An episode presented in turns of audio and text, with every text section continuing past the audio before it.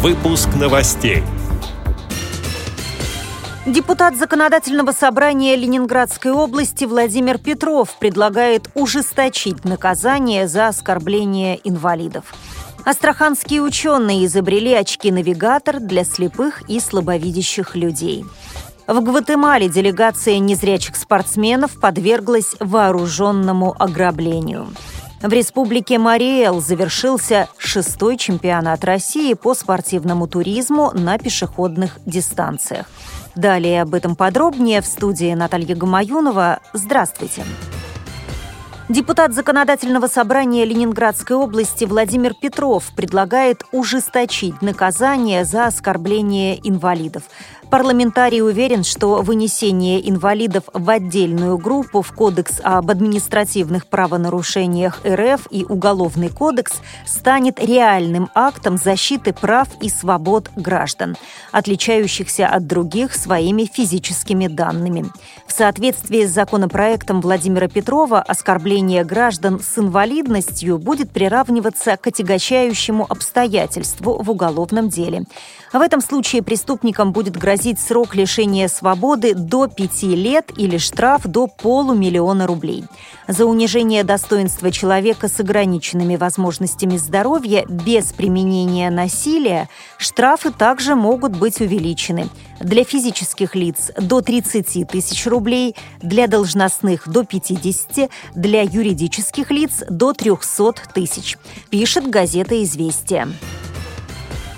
Сотрудники Астраханского государственного университета Алексей Рыбаков и Александр Савкин изобрели очки-навигатор, которые помогут незрячим и слабовидящим людям успешно ориентироваться в пространстве. Цитирую слова Алексея Рыбакова. Специальные датчики, установленные на очках, испускают ультразвуковой сигнал, который, сталкиваясь с препятствием, отражается от него и возвращается обратно. Примерно так получают информацию летучие мыши.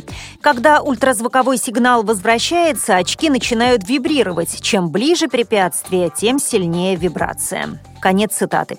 В настоящее время ученые пишут программное обеспечение, которое будет синхронизировать очки с мобильным телефоном или любым другим электронным устройством. Это поможет слабовидящим людям прокладывать безопасный маршрут, пишет российская газета. В Гватемале делегация незрячих спортсменов из Гондураса подверглась вооруженному ограблению. Инвалиды по зрению прибыли в соседнюю страну для участия в 30-х спортивных играх для слепых и слабовидящих людей. Нападение на автобус, где находились 13 спортсменов и двое сопровождающих, было совершено на одной из трасс в районе столицы, сообщает агентство ТАСС. Злоумышленники, переодетые в форму полицейских, остановили автобус и забрали у гондурасской делегации деньги, спортивную форму и ценные вещи – Одна девушка получила ранение. Правоохранительные органы Гватемалы ведут поиск преступников. Отмечу, что по данным международных организаций Гватемала входит в число самых опасных стран в мире.